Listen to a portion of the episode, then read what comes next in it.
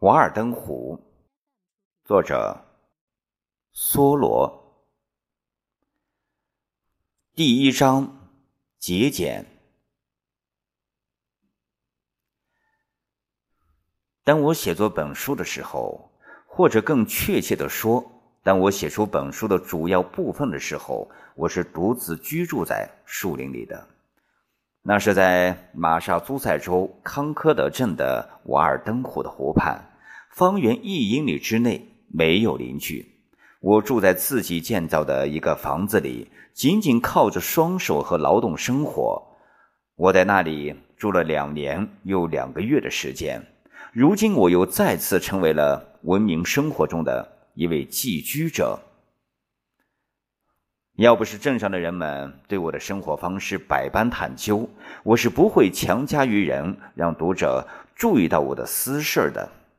有些人会认为这些探究不相干，不过在我看来，却一点也不是不相干，而是鉴于种种情况是非常自然而又相干的。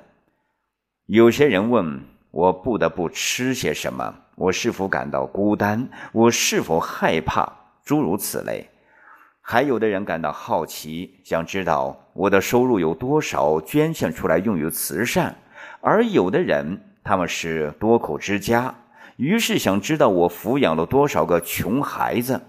因而，在本书中，如果我着手回答这其中的一些问题的话，也就要请那些对我并没有特殊兴趣的读者见谅。在大多数书籍中，我或者说。第一人称是被省略的，在这本书中则被保留。本书的主要特点就是言必称我。我们通常并不记得，毕竟总是在讲话的恰恰就是第一人称。倘若另有他人，我对他同样了解，那么我就不会这样大谈自己了。不幸的是。我由于精力狭窄，也就限于这个主题了。除此之外，站在我自己立场上，我也要求每一个作家迟早都应该简单而又真诚地描述出他自己的生活，而不仅仅是描述出听来的别人的生活。应该写出就像从一个遥远的国度寄给他的亲属的信那样的描述，因为我觉得。一个人如果活得真诚，就一定是生活在一个遥远的国度。也许本书更是为穷学生而写的。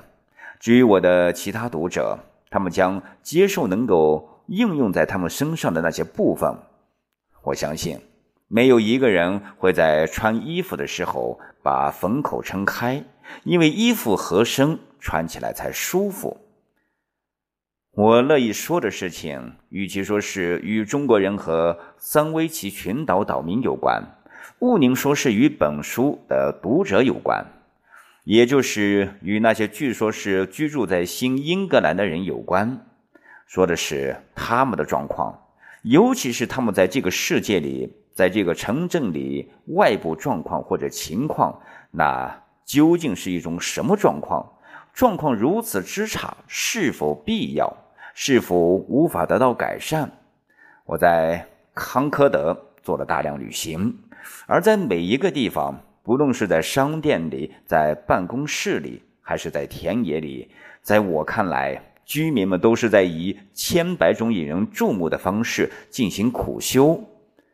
我听说婆罗门坐在四面火的当中，直视太阳，或者在火焰上方。头朝下，身体倒悬，或者扭头仰望天空，直到他们不可能恢复他们的自然的姿势，而由于脖子扭曲，只有液体才能流进胃里，或者终生用锁链锁住，居住在树的脚下，或者就像毛丛一般，用他们的身体来丈量庞大帝国的疆域。或者用一条腿站在木桩的顶上，但甚至这些有意识的苦修的形式，也并不比我每天目睹的那些场景更令人难以置信和吃惊。与我的邻居们所从事的事情相比，郝秋丽的十二件苦差也微不足道。因为他所做的苦差只有十二件，是有尽头的。但我却永远也不会看到我的邻居们杀死或者捕获任何一个妖怪，或者完成任何一件苦差。他们没有好丘里的朋友伊奥拉斯帮忙。伊奥拉斯是用烧红的烙铁烙多头蛇的头部的根部，而我的邻居们则是刚把多头蛇的一颗头砍掉，又有两颗头冒了出来。我看到。年轻人，镇子里的人，他们的不幸恰恰在于继承了农场、房屋、谷仓、牛以及农具，因为这些东西获得比较比丢掉容易。要是他们是诞生在野外的牧场里，由狼来为他们哺乳的话，那就好了，因为那样他们就可能用更明亮的眼睛看到，要求他们在其中劳作的是什么田地。是谁使得他们成为土地的农奴？当人注定要只吃一佩克泥土的时候，为什么他们却应该吃他们的六十英亩的土地？为什么他们一出生就居然开始挖掘他们的坟墓？他们得过人的生活，把所有这些事情都推到他们面前，尽可能的对付下去。我遇见多少可怜的不朽灵魂啊！他们在生活的重压之下，几乎被压扁窒息，在生活的道路上爬行着，在面前推着一个七十五英尺长、四十英尺宽的谷仓。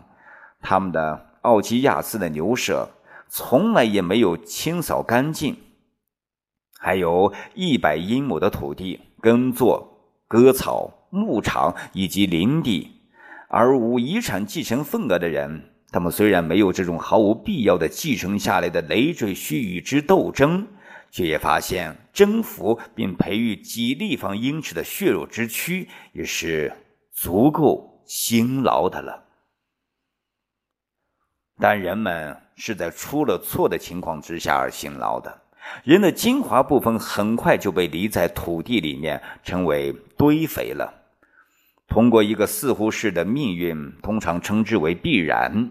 他们被雇佣了，正如一本古书所说，他们把财宝积攒在地上，地上有虫子咬，能锈坏；也有贼挖窟窿来偷。那是一个傻瓜的生活。当他们走到生命的尽头，如果说不是在走到生命的尽头之前的时候，他们就会发现这一点。据说，丢卡利文与皮拉从肩头向身后扔石头，从而创造的人类。